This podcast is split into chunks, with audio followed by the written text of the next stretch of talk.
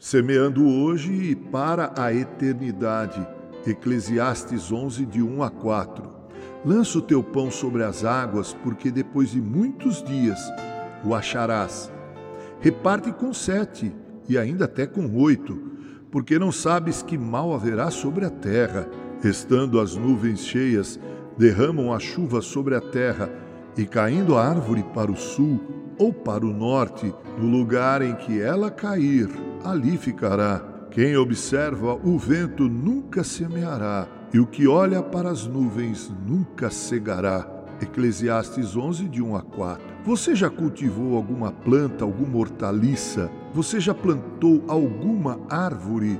Minha esposa tem aqui em casa algumas plantinhas. Às vezes eu a vejo cuidando dessas suas plantinhas com muito amor, com muito carinho, e quando ela viaja, ela passa a minha incumbência de regá-las. Quando eu era ainda uma criança, decidi plantar um pé de banana nanica no fundo do quintal onde eu morava na rua Amor Perfeito, número 18. Por certo, deu bananas e nós as comemos, mas as folhas da bananeira eram muito grandes e além de fazer o fundo do quintal mais escuro, suas folhas, ao caírem ao chão, faziam uma enorme sujeira que eu tinha que limpar, já que tinha sido eu quem a havia plantado. Interessante, eu raciocinava.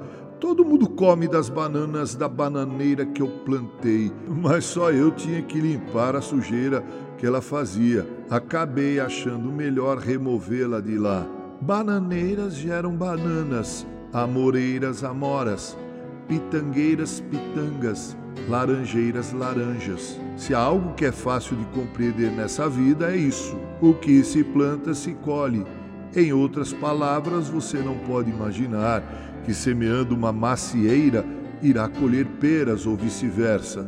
Em absoluto, colhemos o que semeamos. Há uma relação direta entre o que semeamos, cultivamos e o fruto que daí se origina.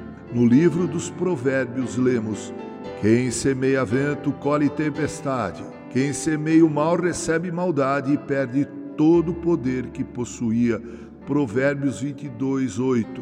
Paulo deixa evidente esse ponto quando, pensando espiritualmente, escreveu: Não erreis. Deus não se deixa escarnecer porque tudo que o homem semear, isso também ceifará. Gálatas 6:7. Assim sendo, precisamos estar atentos ao que é que semeamos e cultivamos nessa vida. Se semeamos o bem, a justiça, a verdade, iremos colher o bem, colher a justiça e também a verdade em nossas vidas. Mas se semeamos o mal, aquilo que é injusto e a mentira, iremos viver sempre sobressaltados sempre com receio de sermos descobertos e pior, iremos colher os frutos da semente do que semeamos. Em Mateus 13, Marcos 4 e Lucas 8, os evangelhos sinóticos, Jesus contou a parábola do semeador. Ele disse que o semeador semeou em quatro tipos de solos: o chão duro à beira do caminho, o chão com fina camada de terra por cima e uma rocha por debaixo, o chão cheio de espinhos e o solo bom.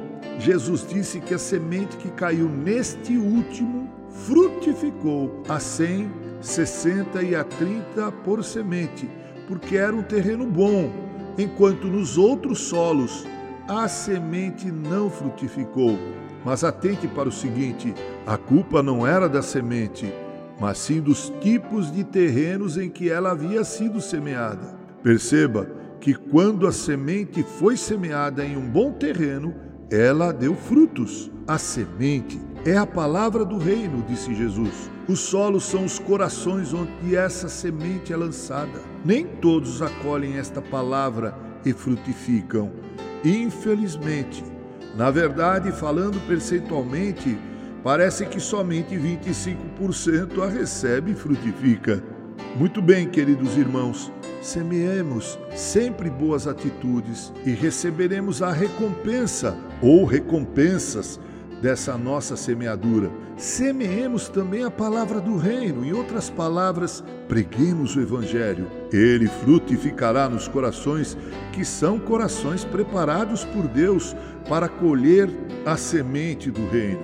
Devemos, a exemplo do semeador, persistir, insistir em semear. Comecemos hoje em oração. Peçamos a Deus que Ele converta nosso coração e molde nossa vida na pessoa de Cristo Jesus. Jesus semeou o bem, ele foi justo e sempre disse a verdade. Certamente ele sofreu por causa disso, mas Deus, o Pai, o fez ressuscitar dos mortos. Por ter feito opção pelo bem, pela justiça e pela verdade, nem a morte, nosso mais terrível inimigo, pôde contê-lo. Assim será com todos os que nele creem e o seguem.